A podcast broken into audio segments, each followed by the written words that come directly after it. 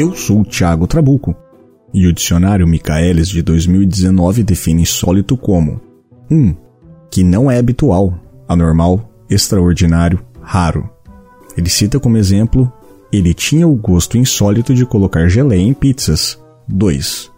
O que é contrário ao uso, às regras, aos hábitos. O que é insólito então desperta nossa curiosidade. E este é um palco online para os fatos insólitos do mundo. Bem-vindos ao Trabuco Show.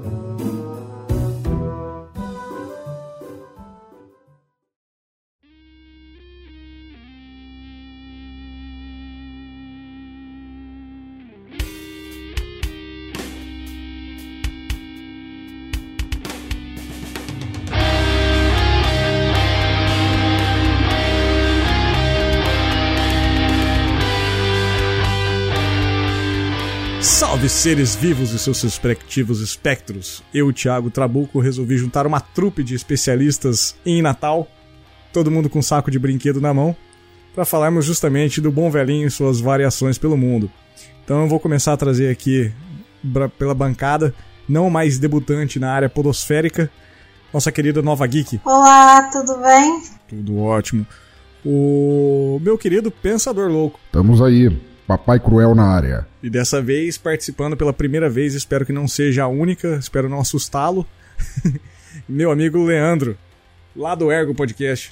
Fala pessoal, feliz de estar aqui, Trabuco. Finalmente, eu não teria sido chamado nos seus outros projetos. Talvez não, talvez não, mas não por mim.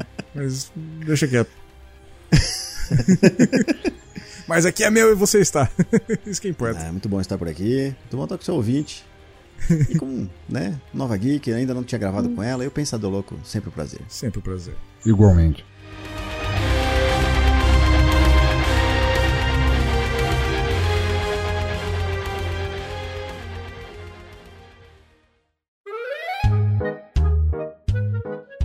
Fique ligado em tudo que acontece no Trabuco Show. Siga nossas redes sociais, Twitter e Instagram em arroba Trabuco Show, Facebook Trabuco Show Podcast.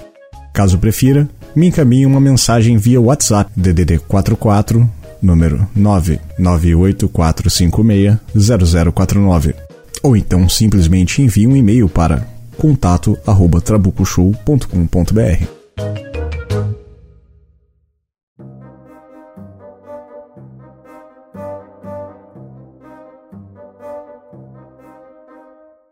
Aproveitando as festas de final de ano, hoje a gente vai falar sobre algumas das figuras natalinas mais legais que existem. De verdade, eu realmente acho que são que eu consegui juntar algumas das mais legais. E se a gente para pra pensar, né, no nosso bom velhinho, né, afinal de contas, um velho vestido com uma roupa da Coca-Cola, voando em uma charrete puxada por renas mágicas, soltando purpurina, é algo absolutamente normal, né, e todo mundo quer. Então acho que nenhuma figura aqui vai ser assustadora perante a que a gente deixa entrar no quarto de todos os nossos filhos no dia 25 de dezembro. O... Eu vou começar trazendo um pouquinho da origem do, do Papai Noel, só pra gente se habituar, para dar o, o, tom do episódio. O nosso querido velho Batuta, como diria Garotos Podres. Oh yeah. Oh yeah, né? Nosso bom velhinho. então a origem do bom velhinho vem de muito tempo atrás, ainda dentro do período medieval, quando o rígido inverno né, castigava toda, todas as plantações da, da, das pobres populações que moravam em seus feudos pequenos e não tinham condições de estocar alimentos, então acabavam ali por vezes trancafiados dentro de casa, sem muito ter o que comer, talvez por vezes sem poder sair de dentro de casa por dias seguidos. E surgiu uma lenda, isso na região ali oriunda da Alemanha, que hoje veio a ser a Alemanha, né? E que era do velho inverno, né? Não aquela música do Erasmo, né? Do, do velho inverno e o velho inverno era um senhor que batia na casa das pessoas e acabava pedindo abrigo, né? Pedia comida, abrigo, bebida. E quem atendesse ele, ou quem ajudasse ele, atendesse ele de forma positiva, teria um inverno mais tranquilo, né? Ou seja, não, não seria beneficiado de forma legal, né? Pô, puta plantação foda, né? Não, só um inverno mais tranquilo. E com o passar dos anos aí, a figura do velho inverno, ela foi sendo associada com várias outras figuras dentro do folclore, folclore alemão, né, folclore europeu. Com a chegada do cristianismo na Europa, isso aí foi cada vez mais se mesclando com muitas ideias e ideologias. E existe a figura de um monge turco, o nosso querido Nicolau de Mirra, que ele viveu durante o século IV, e segundo conta a história, Nicolau, ele ajudou uma moça a não ser vendida pelo pai dela. E ele diz que durante a negociação ali do pai, tava vendendo a filha, ele jogou um saco cheio de moedas de ouro para pagar o dote pra menina pra ela não ser vendida, porque o pai tava vendendo a filha porque ele tava passando fome para sustentar o, o, restante da família, né? E Nicolau acabou salvando ela. E além de fazer isso, reza a lenda que ele passava pela cidade distribuindo moedas de ouro, jogava moeda de ouro no telhado das casas. E ele era extremamente dócil com as crianças. É, uma das características dele é que ele sempre gostava de conversar com as crianças, dava muita atenção para ela, para elas, né? O São Nicolau, ou é, vou chamar de São Nicolau, né? Nessa época era São Nicolau, ele acabou sendo canonizado pela Igreja Católica depois de um tempo, ele acabou se tornando São Nicolau por vários milagres que eu não quero entrar né, nos detalhes aqui. E várias tradições de final de ano acabaram europeia se mesclando com a origem, com a data natalina, né, do, do nascimento de Jesus, ou que a gente conve, convenceu que é o nascimento dele no dia 25 de dezembro. O dia de São Nicolau é comemorado no dia 6 de dezembro. E como as festas de final de colheita tudo coincidiam com essas datas, foi acabando ou se aproximando as datas, se aproximando, até que o negócio se aproximou tanto que São Nicolau se transformou no que nós conhecemos como Papai Noel, e que no dia 25 de dezembro passa pelo mundo distribuindo todo, todo o seu carisma e presentes, né?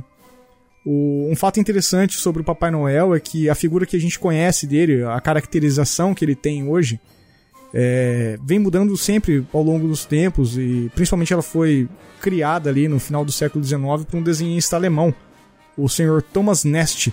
E essa caracterização dele foi publicada, vai estar no link do post, numa revista norte-americana que se chamava Harper's Weekly.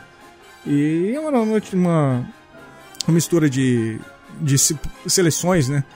Que tinha vários textos compilados e ele publicava seus desenhos ali, suas caricaturas, suas artes ali. E saiu então essa versão do Papai Noel como a gente conhece ele hoje, que são as vestes tradicionais de um de um elfo, né, algum cidadão ali que mora na floresta, vamos dizer assim, né? um senhor da floresta, essa roupa de, de cetim, né, vamos dizer assim. E, e aí ele foi, foi sendo adaptada cada vez mais para se tornar esse senhorzinho simpático, barrigudo, barbudo, que usa vermelho e saiu agora da cadeia de Curitiba, né? e essa origem dessa roupa dele, ele sempre era caracterizado vestido de verde, não de vermelho, como a piada que Sim. a gente brincou ali.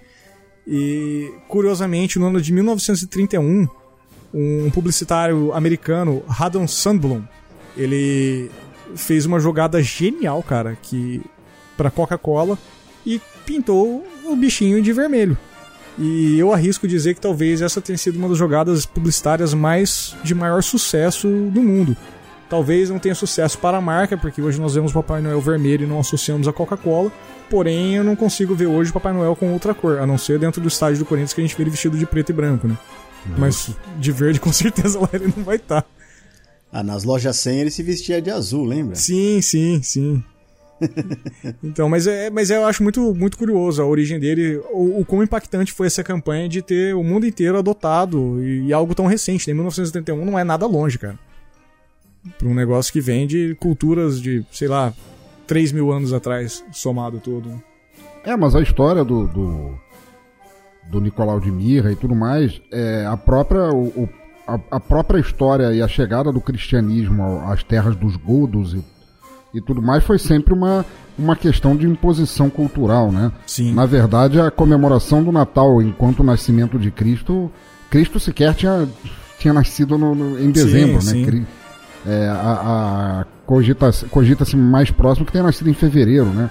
É. Mas como, como na, nas terras nórdicas eles comemoravam justamente o, o solstício de, de inverno, né? O uhum. pico do inverno, que era o, o momento de, de festejar todas as a, tudo que foi agregado de colheita ou de pilhagens vikings, etc. e tal, eles juntaram os dois fatos num só e acabaram agregando a figura do, do, do, do velho inverno nisso tudo. E a, se você for ver, é, é, é, apenas uma continuação disso, o que a Coca-Cola fez, tendo rebatizado uhum. o, o, a, a, roupa, o formato do, do velho e tudo mais. Para aquele jeito é tudo continua sendo, de fundo religioso ou não, continua sendo uma imposição cultural, né? Com certeza. É, essa questão do, do Natal, do, da data de Jesus, eu acho legal a igreja ter feito isso, ter colocado a data. Afinal, ela precisava de um, de um marco, né, pra comemoração, fixar uma data que ninguém sabe exatamente qual foi. E nada mais justo que todas as culturas comemoravam algo próximo, né, que é basicamente a, o final do. quando se podia plantar, né? É, quando você podia produzir o alimento, você louvava o alimento e tinha N todo. Cara, eu já li textos falando até do Egito, do período pós-monções, fazendo orações pro Deus Sol, assim, sabe? Sim. Então tudo se convergia ali, tá, cara, tava muito útil ali, né? Juntar tudo pra, pra fazer. Então acho que foi uma boa escolha ali. Não sei quem, quem foi o Papa que aprovou essa lei, mas o cara mandou bem, assim.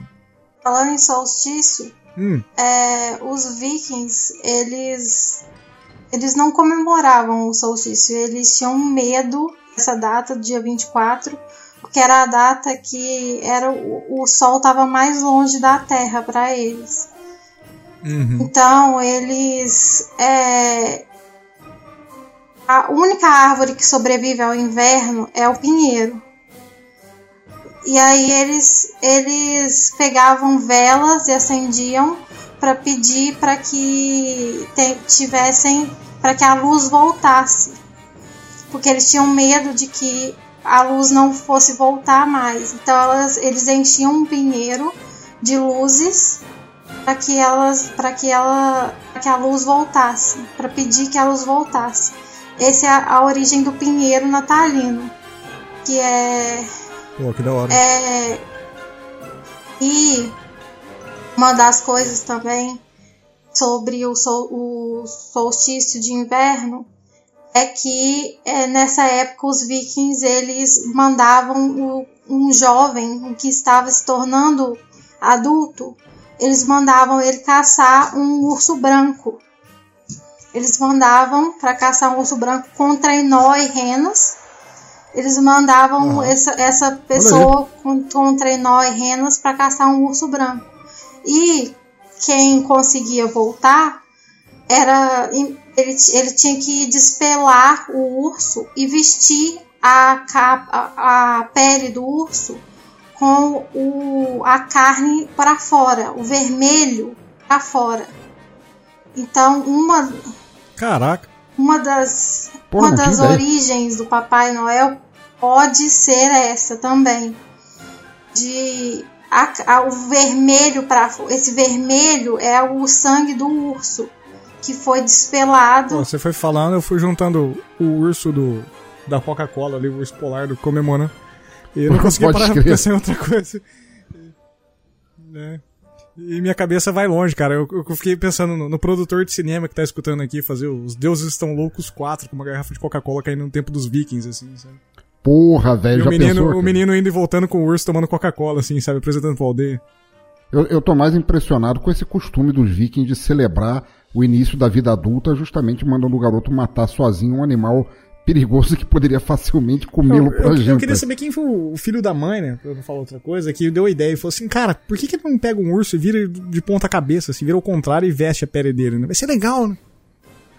Pois é, que é de onde os caras tiram uma coisa que eu acho interessante disso que ela falou agora é que essa tradição do, do, de iluminar as árvores, ela foi meio que sendo assim, né? Gente, vocês são bárbaros, uhum. vamos parar com isso. Os povos foram esquecendo. Quem resgatou isso e colocou na cultura atual foi o próprio Martinho Lutero. Sim. É, Martinho Lutero, para quem não sabe, é só o cara que mudou da água pro vinho a igreja. Né? Sim. só o cara que cagou todo o rolê, né? É. Não, não vou pra direita, eu vou pra esquerda. e outra coisa, né? A gente falando sobre o velho Natal, velho Natal, o velho. Inverno? Batuta. Velho Batuta. o velho inverno. Enquanto você falava, eu fiquei pensando, não tem aquela história de Jesus Cristo se vestindo de mendigo pra, pra testar a gente tem, e tal? Tem, tem, tem. É, eu acho que é tudo, tudo uma mescla, né? substituído, né? É, tudo, é tudo uma grande mescla, assim, sabe? O que faz sentido, né? Se a gente. No, se a gente pensar na religião como um todo, de uma. Não é nem. A gente corre o risco de cair numa apropriação cultural, assim, não é isso que eu quero dizer. Mas é uma grande junção de várias culturas que foram se assimilando ali ao, ao catolicismo, né? Não tem como você implementar uma nova religião ali sem absorver alguma coisa de outra, sabe? Então acho que você absorve de um canto, pega um navio com português, vai pro, lá pra, pra África, espalha o catolicismo, depois vai lá pra China, espalha o catolicismo, volta. Cara, você assimilou mais coisas, sabe? E só dentro da Europa mesmo, cara, 5 mil anos de história aí, não tem como apagar, né? Tem que juntar, né?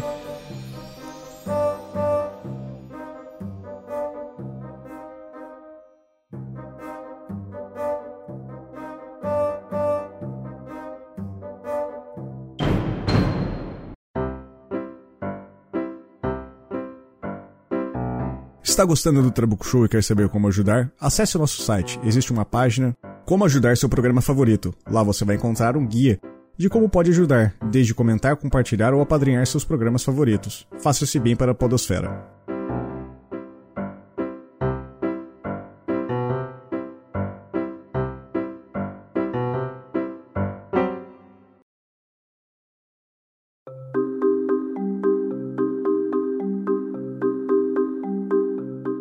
Então já tiramos a limpo o nosso bom velhinho, né? Nosso Papai Noel, a figura que todos conhecem como o velho carismático e que adora crianças. Isso eu posso falar.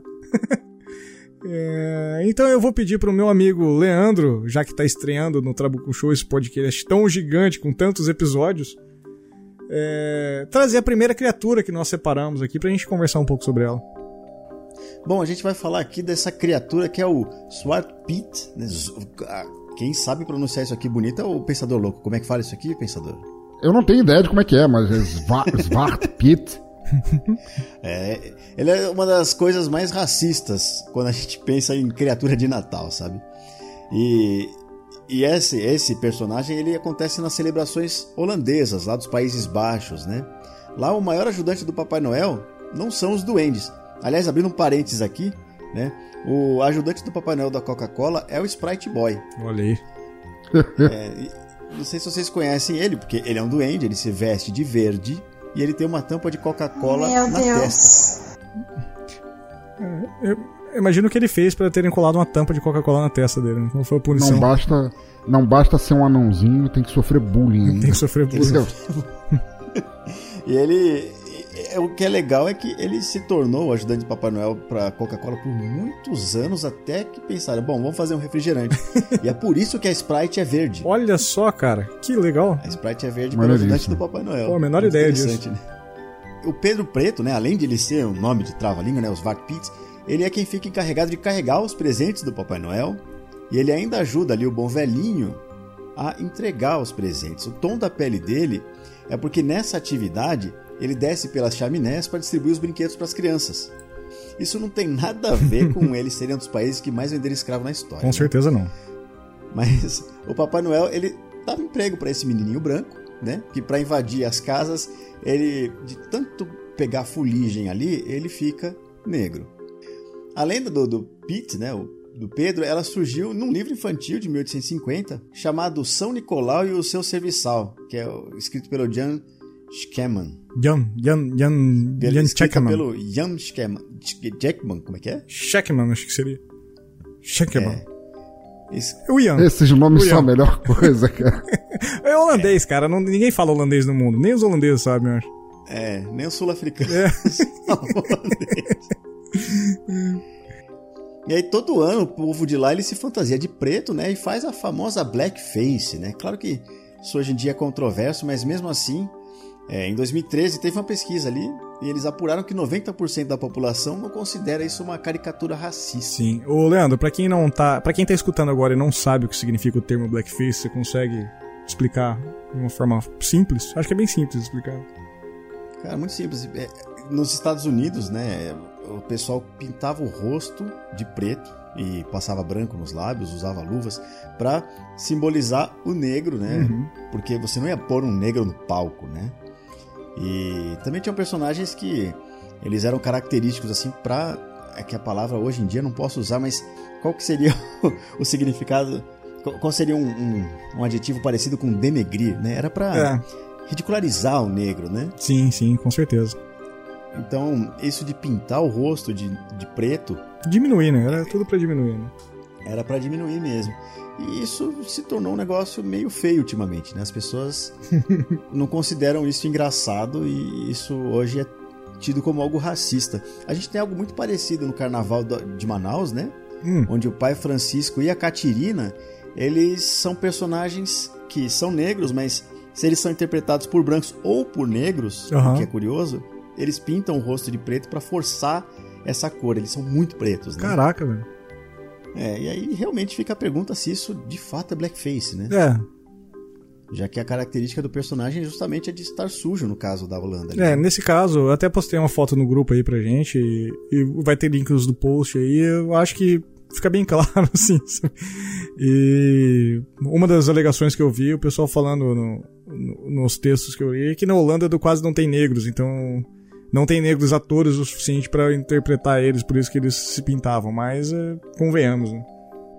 É, e também eu acho que o fato de o blackface ser uma característica dos Estados Unidos, uhum. e lá é Países Baixos, Sim. tem um universo aí de diferença, né?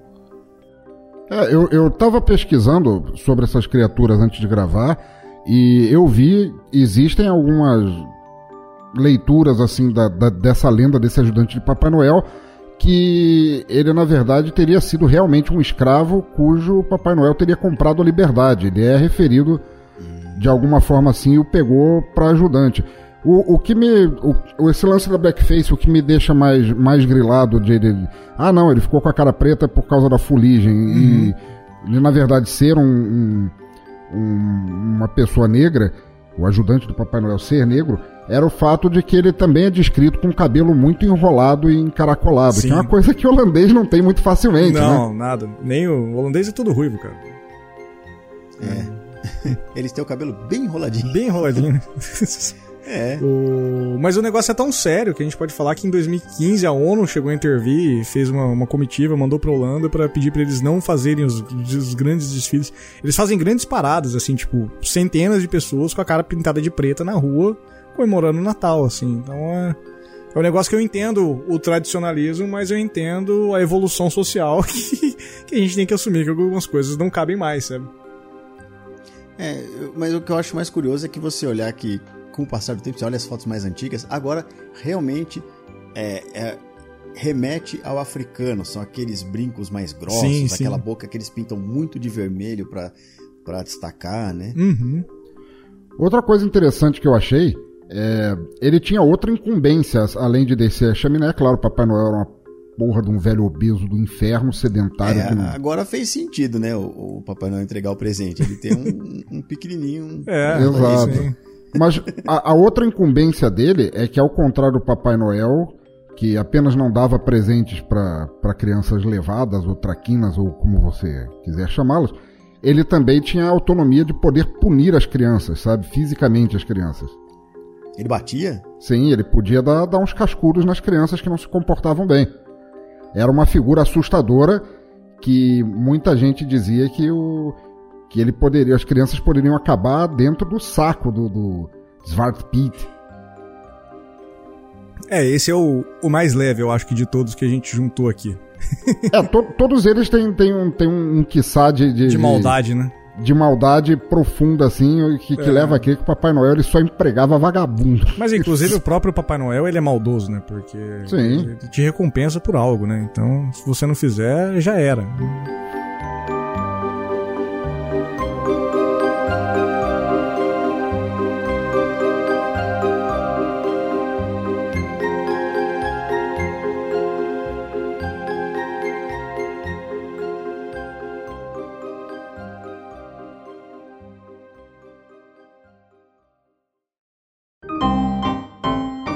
Tem uma história estranha para compartilhar? Nenhuma história estranha suficiente para ser estranho para o Trebucuchu. Entre em contato comigo e vamos contar o seu caos.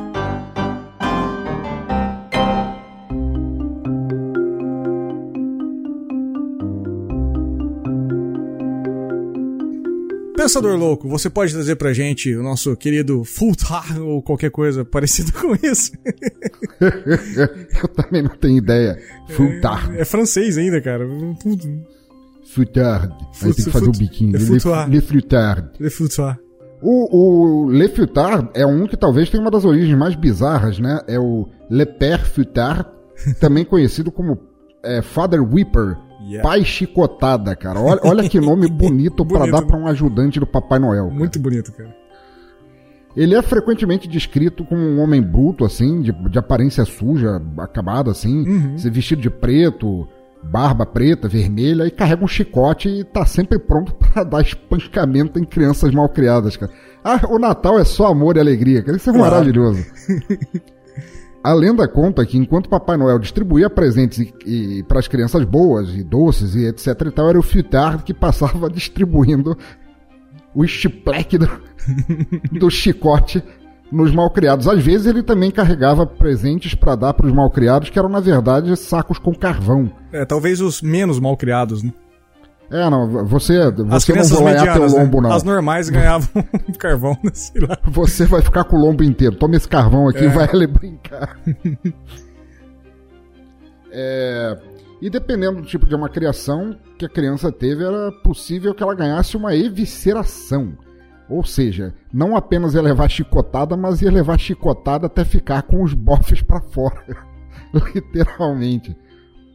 E, e, a história de origem do Le Père Fitard diz que por volta de 1150 um, um açougueiro encontrou três crianças perdidas na mata e levou elas para casa, bem uhum. no estilo assim Michael Jackson de, Sim. ser. Ele matou as crianças cortando a garganta, cortou os corpos em pedacinhos e colocou para preservar em sal. E foi aí que ele recebeu a visita de São Nicolau, que estava querendo comprar picanha para fazer aquela aquela churrascada de fim de ano, e para agradar o bom velhinho, ele ofereceu o melhor pedaço de carne. Mas aí, em vez de aceitar, São Nicolau ressuscitou os meninos e enviou de volta aos pais deles. E como punição ao açougueiro, o São Nicolau transformou no, no padre Chicotada, no Lefitar, uma, um servo eterno para sempre seguindo os passos dele que faria o trabalho de visitar as crianças malvadas, que antes era trabalho do próprio Papai Sim. Noel. Que, sinceramente, tirando pelo fato de ter que andar com o bom velhinho para cima e para baixo, não parece muito uma punição, porque ele ia apenas continuar fazendo a mesma coisa com o aval do Papai Noel. Com certeza, cara. Papai Noel era um, um ser muito sádico, né, cara? A gente vai descobrir que esse senhor que a gente louva e, e comemora ele todo ano não tem nada de bonzinho, assim, cara. O coitado do Nicolau de Mirra, que é homenageado por ele, não, talvez não valha a pena. Se ele pudesse voltar no tempo e aparecer aqui, ele falasse: Não, cara, deixa eu quieto aqui, sabe? Faz outro cara aí. Pega, pega outra lenda aí pra. É, sei lá. Coloca São Pedro aí, põe São Pedro aí, sabe? Algum outro santo. É porque, de forma geral, eu vejo que a maior parte dessas lendas e fábulas e tudo mais, assim como os contos do, dos irmãos Green, do Hans Christian Andersen, etc e tal, o fundo moral delas era sempre maior de punição. Sim. Justiça e punição, vingança. Se você pegar os contos de fada, o, o, mote por trás da história não é a princesa casar com o príncipe e viver feliz para sempre. Era uma história de vingança, de, de morte, de, de, uhum. de punição. Então, uh, o Natal, na verdade, ele era muito legal, porque era o momento das crianças bem comportadas é, serem coagidas a serem bem comportadas para ganharem presente, mas era muito mais assustá-las com a história do que ia acontecer se elas Sim. fossem pro lado negro da força, né? Sim. E como tal, Papai Noel tinha que, tinha que agir de acordo. É, eu acho que, cara, eu, o, que, o que me assusta é assim, é, é o pulo do dele do simplesmente a criança que, que foi mais ou menos vai ganhar um pedaço de carvão e a criança que foi mal comportada já passa pra evisceração, assim, sabe? do nada. Não, vou cortar sua barriga, só de boa. Bem simples, né? Então, é... o pessoal pegava pesada, cara. A gente reclama dos anos 80 aí, mas não, não tem ideia que querem 1200, né?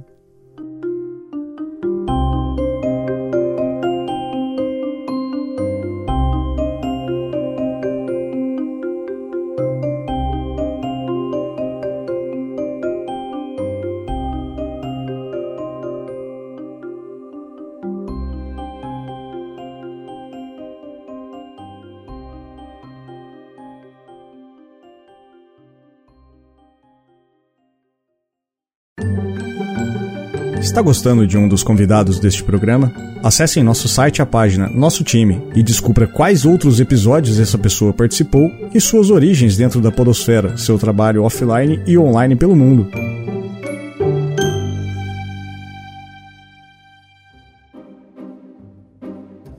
pedir pra nossa querida Nova, Nova Geek trazer o próximo, que eu também vou me arriscar de chamar como Belsnickel ou qualquer coisa similar a isso. O Belsnickel é um cara alto, mal-humorado, vestido de pele, carregando um, um maço de ramos de bétula, que visita a criança na semana antes do Natal, perguntando se elas foram uhum. boas ou não no ano anterior. Ela, eu acho legal que ele dá, ele dá, ele dá a chance da dúvida, né? Você foi bom ou você foi ruim? Ele não se dá o trabalho de acompanhar. Né? Ele é uma criatura da região de Palatinado, no sudoeste da Alemanha. E originou-se dos nos vários companheiros e servos de São Nicolau, no, no folclore da Europa de língua alemã. Ele também é conhecido uhum. como Krinske, Belsnickel e Pelsnickel e às vezes como a mulher natalina. Às, o que faz total às sentido. Às vezes ele é mulher. Natalino, claro. É, a, a noite é uma criança, né? Ele é considerado como uma amálgama de Papai Noel que perdoa e dá presentes, um meio demônio com chifres, meio bode, que durante a temporada de Natal castiga crianças que se comportaram mal. Então ele perdoa e ao mesmo tempo castiga. Sim, é. morde e assopra, né? No Brasil há resquícios dessa tradição em Santa Catarina, no Vale do Itajaí. A gente tem alguém aqui de... gravando que, que é do Vale do Itajaí, só por curiosidade? É, assim, por acaso temos. Né? só por, só por, pra situar aqui. Por favor, pode continuar. É, na cidade de Guabiru. Guabiruba. É chamado de Pesnik. Pesnik. Deturpação de Pelsnickel nome utilizado no sul da Alemanha. Ah, entra, entra o sotaque, né? É. Tenho certeza que ainda manda um né querido no final. É Pesnick, né querido? Né querido. querido. querido. Aparece querido. vestido em roupa velha e sacos de juta, tem cabelos de palha, carrega um saco nas costas como Papai Noel. Nessa trouxa possui instrumentos para assustar as crianças más e as muito más ameaça levar embora no saco. É o homem do saco. Olha aí. É, não é nada de cigano o Homem do Saco. Menção honrosa a aparição dele na série The Office em um dos episódios especiais de Natal. O, o personagem Dwight se caracteriza, se caracteriza de Bells Nickel e comanda uma cerimônia Sim. típica natalina alemã. É, eu sou fãzaço de The Office e confesso que quando eu assisti esse episódio, o The Office tem uns episódios especiais de Natal, vamos dizer assim, que eles celebram ali e fazem todo, todas as culturas que tem. Tem episódio de Natal, de Natal dos indianos, tem um monte de coisa ali. E, e tem o Dwight Schultz, que é descendente alemão. E ele fala que ele quer fazer o Natal dele. Eles deixam ele responsável pelo Natal. Ele faz o Natal todo caracterizado com a cultura alemã. Tem, sei lá, intestino de porco cozido, assim, como. para degustar, assim, pra galera. E, e, aí ele aparece vestido da, da figura, né? E eu assisti isso pensando que era só um negócio inventado para ser muito caricato e tudo. E, cara, ele tá perfeitamente caracterizado ali. Para quem já assistiu e viu o Dwight vestido com essa figura do Deus Nick, é exatamente desse cara que a gente tá falando e ele existe. O Dwight estava certo, cara. Bom, mas então o que podemos chegar à conclusão é que o Besnickel, na verdade, era um o assistente bissexual do Papai Noel. Ou não, às vezes ele era só drag, né? Podia ser. É. Eu entendo que a noite Podia de Natal ser. deve ser muito estressante, né, cara? Imagina o pico de ansiedade que esse cara tem. Ele surta, velho. Ele quer vestir, se vestir de mulher, não sei lá. Justo. Será que não é o contrário? Ele, se, ele é uma mulher que de vez em quando. Pode ser, pode ser. Né? Mais fácil, né? Que aí de vez em quando ele é encontrado assim. É, mais fácil. Agora você é um homem. Agora eu vou botar uma barba falsa, é mais é, fácil. Muito, né? Com certeza. Pensando assim, realmente ia ser bem mais fácil. Eu ia cultivar a barba o ano inteiro, né? É, o que eu acho curioso é essa. Todos eles carregam um saco, né? E se vestem como um mendigo, né? Sim. E acho justo comparar com o Homem do Saco, embora o Homem do Saco seja uma lenda totalmente diferente, né? Sim. Sim, sim. Eu particularmente eu conheço a origem do Homem do Saco como uma origem cigana, não sei. Não sei se vocês hum. conhecem algo diferente. Eu não sei. Cara, eu, eu conheço pela saco, origem cigana também. É. É, o, o, que eu tenho de informação, cara, eu realmente aconselho a ouvir. Eu vou achar o episódio, cara, qualquer dia. E vou passar aqui, que tem um episódio inteirinho do, do, do Andrioli Costa falando do uhum. Homem do Saco. E a origem que ele fala é que era um homem que saía com um saco na rua, pegava a criança e levava pro Papa Figo. Ah, o Papa, mas o Papa Figo, o Papa Figo é da América do Sul, não é? Sim. É, tem até é coisa... a história do, do presidente paraguaio lá que pegava as crianças. Exato. É, que é pesado pra caramba essa história e é real, né? É. Tem, mais, tem mais de uma origem, na verdade. Tem, teve mais de um Papa Figo, porque é, diziam que o fígado humano é bom para quem tem lepra, para quem tem hanseníase, né? Sim. E as pessoas desesperadas querendo salvação, elas é, faziam o... isso. E aí esse presidente do Paraguai aí, ele, ele realmente mandava pegar as crianças aqui no Brasil. Sim. E, não, eu já vi o, o consumo de fígado até no, nos sacrifícios humanos incas que tinham, que eles consumiam o fígado para rejuvenescer, que era parte do corpo humano, que eles consumiam que rejuvenescia, e o coração dava força, né? Então o cara é. comia os dois para ficar mais, mais novo para ir absorver a força do adversário. Então. Tinha até um episódio de Arquivo X sobre isso, o cara chamado Eugene Toomes, se eu não me engano, que ele a cada 50 anos ele saía pela cidade, matava cinco pessoas para comer os fígados e adormecer por mais 50 anos. Um, esse, um dos melhores episódios de todos, assim. Pode escrever. É. Arquivo X. Uhum. É, um dia a gente vai fazer um episódio no Triple Show sobre Arquivo X e aí minha esposa vai estar tá, vai tá presente, porque o Arquivo X é muito bom. E ela também é fanzaça igual eu.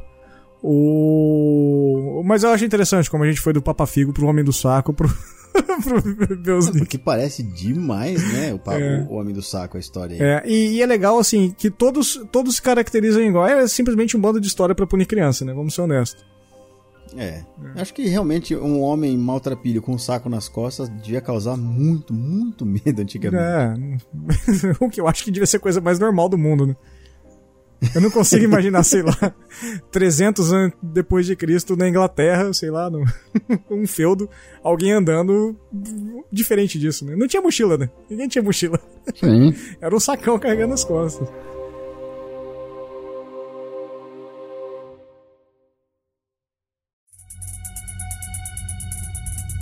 Está escutando a gente até agora e está se coçando para sugerir um tema? O insólito sempre é bem-vindo. Entre em contato comigo através das redes sociais, com certeza faremos uma pauta e dedicaremos ela em seu nome.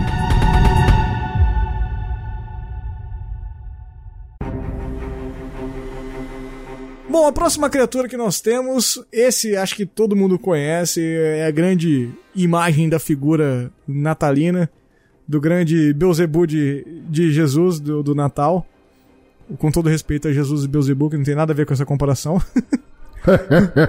e, mas eu queria chamar meu amigo Pensador para falar sobre ele, que eu sei que o Pensador é fanzaço, desde a figura ao filme tosco que foi feito recentemente, é tudo. Toda a mitologia desse, que é o nosso fantástico Krampus. Pô, o Krampus é, é uma maravilha porque ele é a antítese do Papai Noel, né? Quer dizer, pelo que a gente falou até agora, Papai Noel não é por si só essa figura tão bonachona quanto não, o pessoal não. pinta em dezembro, mas mas é que o, o Krampus ele é a personificação disso. O Papai Noel ainda tenta enganar dando um presentinho aqui, outro para uma criança boazinha. O Krampus não, ele veio para espalhar a maldade.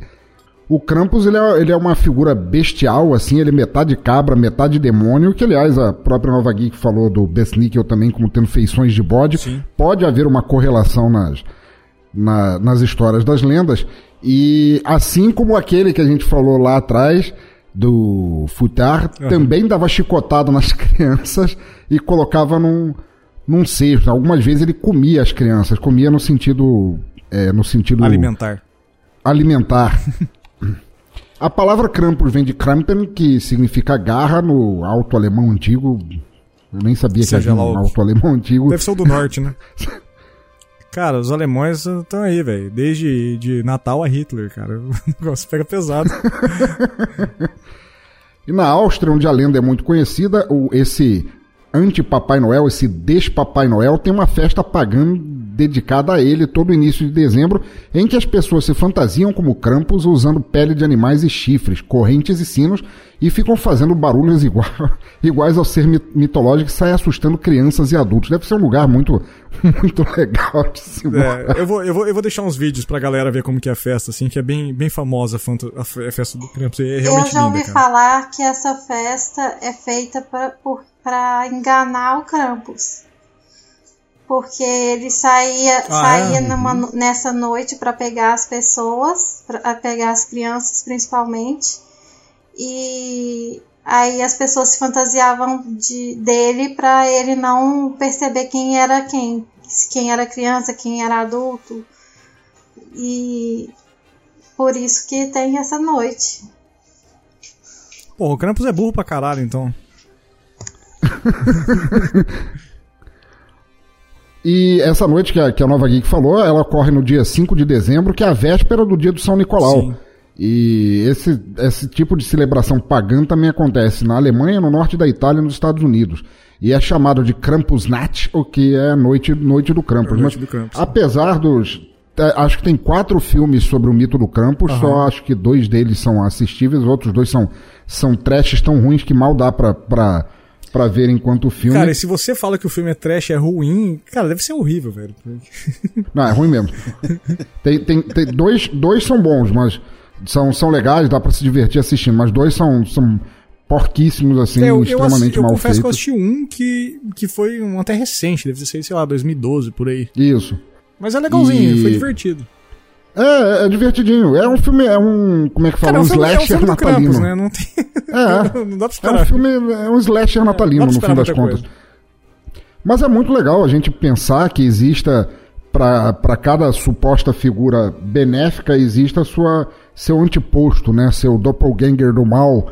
É, ia ser fantástico se a gente tivesse para todos eles, assim, tipo, você tem Cristo e o Anticristo, você tem Papai Noel e Krampus e tal, e é, é muito legal como o pessoal abraça esse tipo de folclore e, o transforma numa festa também, né? Uhum. Parece uma versão até mais, mais divertida e mais pagando o Halloween. Sim, tal qual o, o, o, o Pedro Pedro Preto, né, na Holanda, o Krampus na Alemanha também é, é festa de centenas de pessoas na rua, cara. E, e, realmente, eu vou colocar, vou, vou, vou, ver se eu acho vídeos do, do Pedro Preto, né, do, What Pit, e, e, vou colocar aí no, no link do post para vocês verem. Cara, realmente são festas gigantescas mesmo. É, pra gente é algo comparável a carnaval, assim, sabe? Blocos de rua com a, com a temática. E a, o bloco de rua do Krampus, cara, pra quem gosta do, do, do, do tema, assim, é bonito de ver, viu?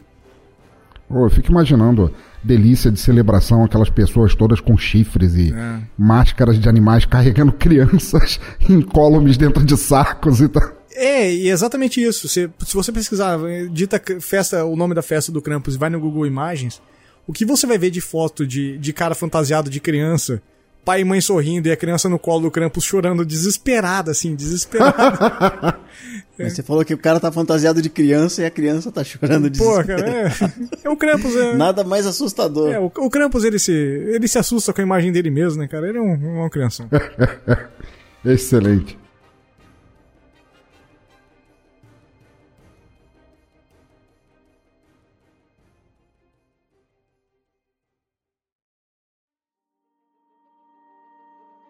Próximo que eu vou trazer para fechar, então, todas essas criaturas que nós temos, é a nossa querida Pretia. O, a Pretia, ela vem direcionada direto do. Talvez a gente ouviu muito falar do nome da babuska, né?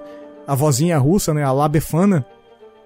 O Pretia, ao contrário de tudo que a gente falou até o momento, ele não só pune, mas ele também recompensa todas as pessoas que trabalharam e foram generosos. Na verdade, teve o Fultar, se não me engano, também recompensava as pessoas, né? E só que ele pega no a Prete ela pega num, num, ponto que não é só o mau comportamento. Ela pega os preguiçosos, cara. Ela pega os gananciosos, as pessoas que querem se aproveitar. E ela não dá um pedacinho de carvão, ela não leva no saco, ela simplesmente corta a barriga, remove todos os intestinos, os órgãos internos ali, estufa a barriga com palha, pedra, lixo que ela encontrar ali. Então a, a Frau Pretia, né? Por, por Frau a gente já sabe que ela é alemã. E, justo. e justo, né? Eu queria saber o que significa Pertia, né? Eu tentei encontrar, não achei uma tradução direta. O que me arrependeu o primeiro episódio, se você está escutando esse episódio agora. Vamos escutar sobre a, Frau atrofiada, né? A Frau Troféia, que, que é o primeiro episódio e acho que ficou bem legal. Então a Frau Pretia, ela tem origem nas tradições austríacas e bávaras, né? De origem alemã ali, da, da região. E ela também é conhecida como Frau Bretia, e ela aparece muito caracterizada em um dos contos dos irmãos Grimm, do, dos irmãos Grimm. E vai estar o link no post desse conto. E é bem é bem interessante assim, a gente essa visão dos irmãos Grimm, como a gente estava conversando anteriormente, essa parte mais romantizada dos mitos que nós temos hoje, dos filmes da Disney que beberam muito da fonte dos, dos irmãos Grimm. Não tem nada a ver, assim, sabe? É, é algo realmente muito diferente. O, então, como ela é associada a Brete, a Brete é a deusa germânica da abundância, e ela acabou sendo demonizada pela Igreja Católica e foi chamada de bruxa mesmo. E a... Que abundância, meu irmão. É, que abundância, meu irmão. É alemão, cara. Não sei se, não sei se cabe nessa frase. E eu sou descendente de alemão, né? Então não dá pra... O... A Falprete, ela é, é, descrita sempre como uma pessoa vestida de raiva. Queria muito saber o que é uma pessoa vestida de raiva. E ela é descrita como um nariz pontudo feito de ferro. Ela tem um trabalho de ir no torno e fazer um nariz para ela. Raiva. A pessoa vestida de raiva tá com pele de pincher ao redor Exato. dela, tremendo o tempo todo, cara. ela, por vezes, ela é caracterizada como carregando uma bengala, mas ela sempre tem uma faca longa e muito afiada e que ela carrega escondida embaixo das saias. Eu juro por Deus que eu consigo caracterizar na minha imagem, ela erguendo a saia assim, arrancando um facão, sabe? Nossa. Puxando o Tramontina debaixo da, da saia, sabe?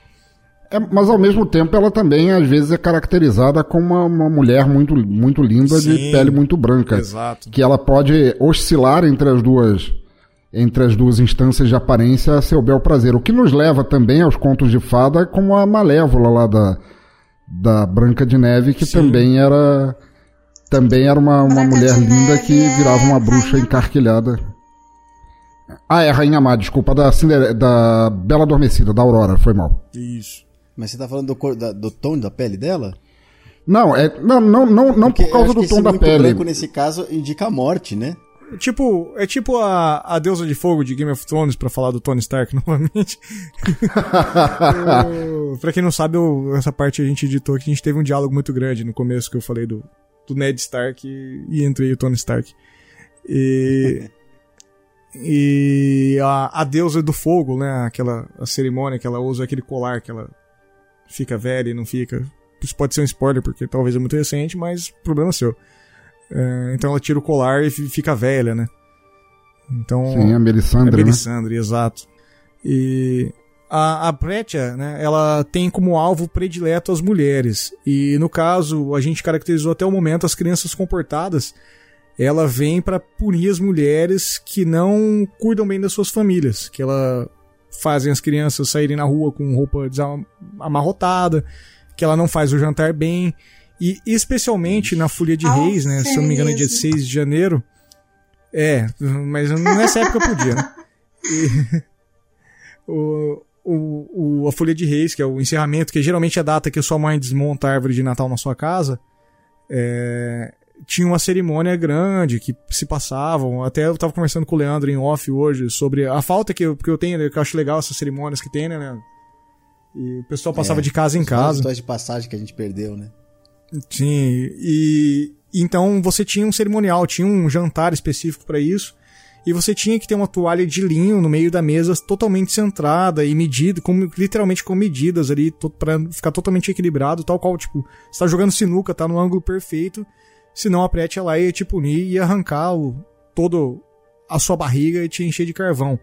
E se você quisesse, é, não quisesse que isso acontecesse, né, não, não quisesse ser punido por ela, ou tava com preguiça de preparar seu jantar, tinha, uma, tinha um esqueminha ali. Era só você preparar uma tigela de mingau e deixar para ela, que daí ela não, não ia fiscalizar sua casa, ia comer o mingau e não ia te esviscerar, né?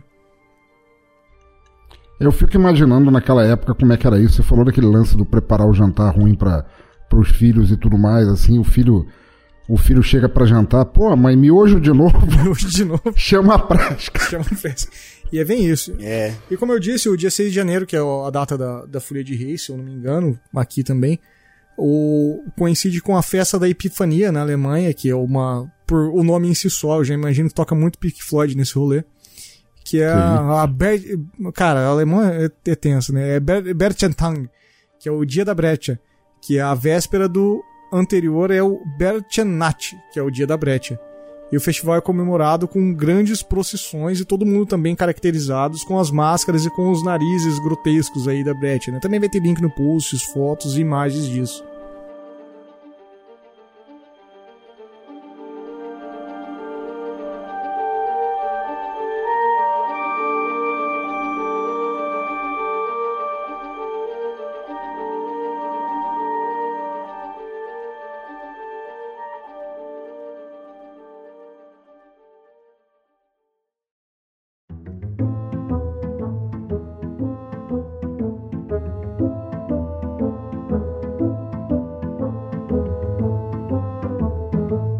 Acho que a gente passou por todas uh, o, esses seres que eu dei uma selecionada aí. Tem muito mais para falar. A gente vai ter muitos natais ainda, muitos.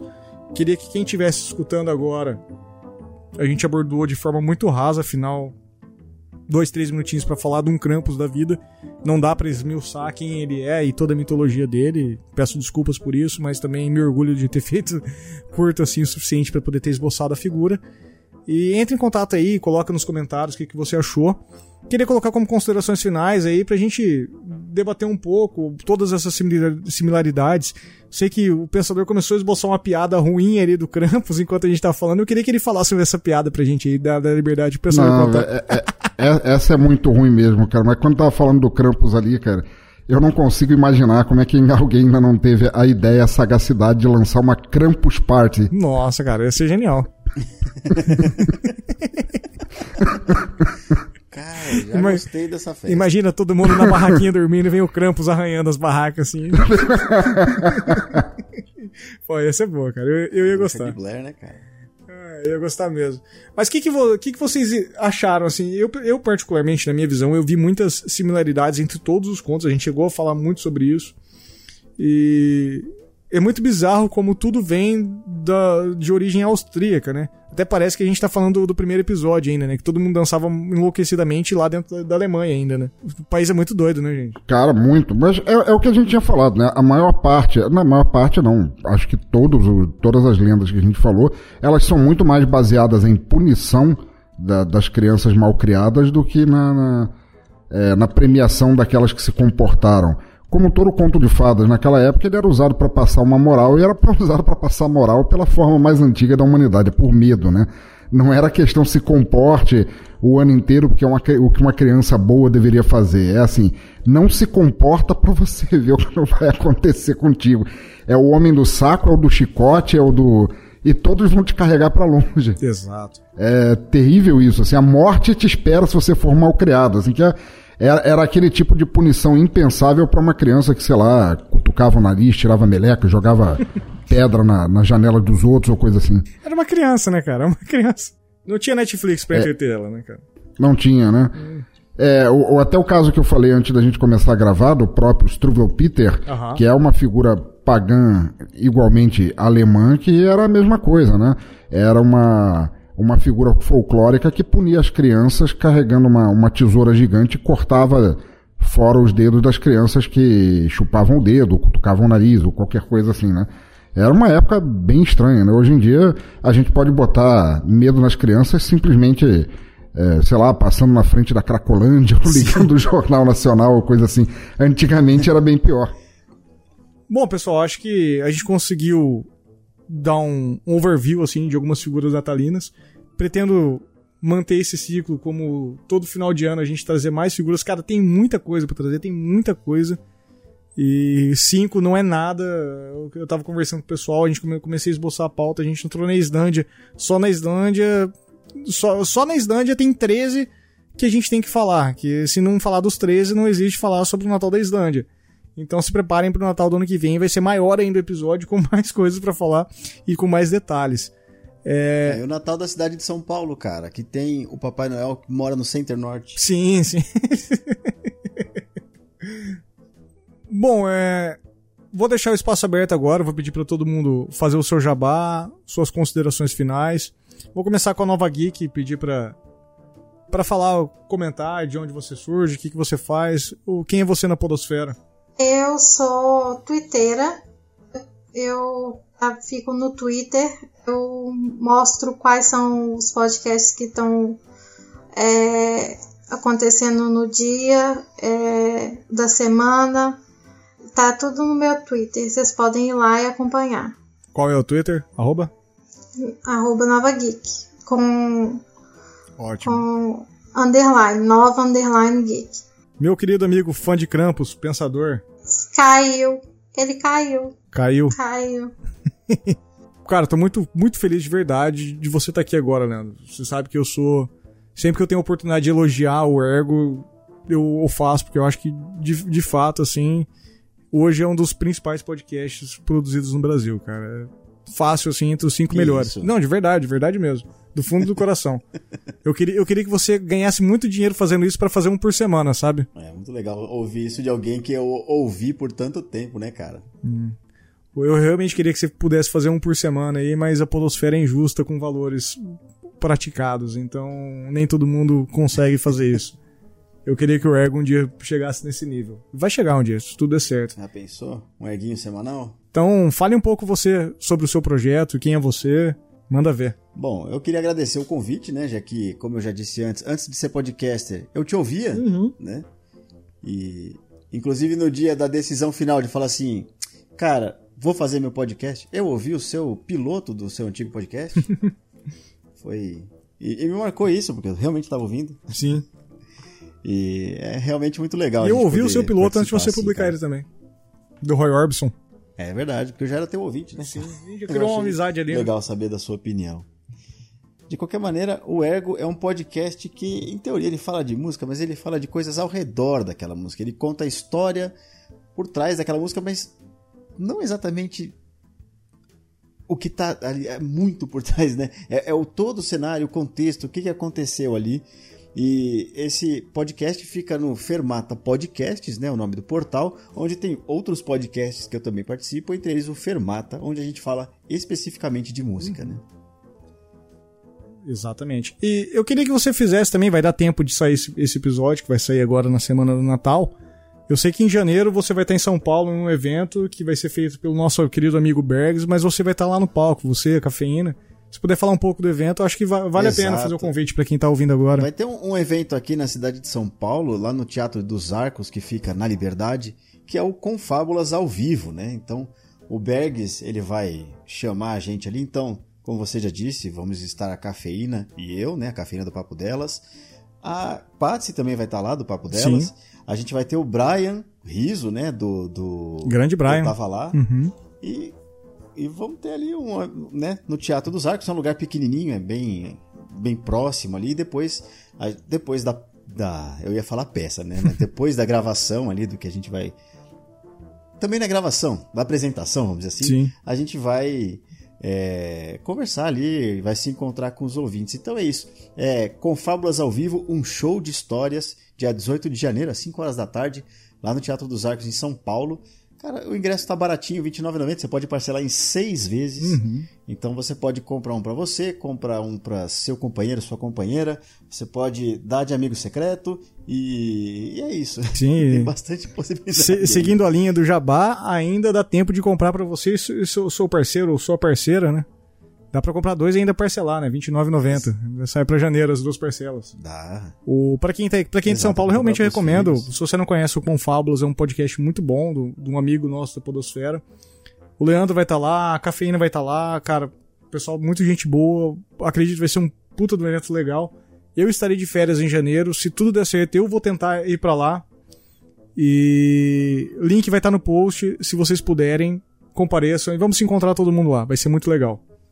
Bom, pessoas, então temos um podcast. Queria agradecer a todos que estiveram aqui. Acessem os links do post, que vai ter muito mais conteúdo do que a gente tem aqui hoje.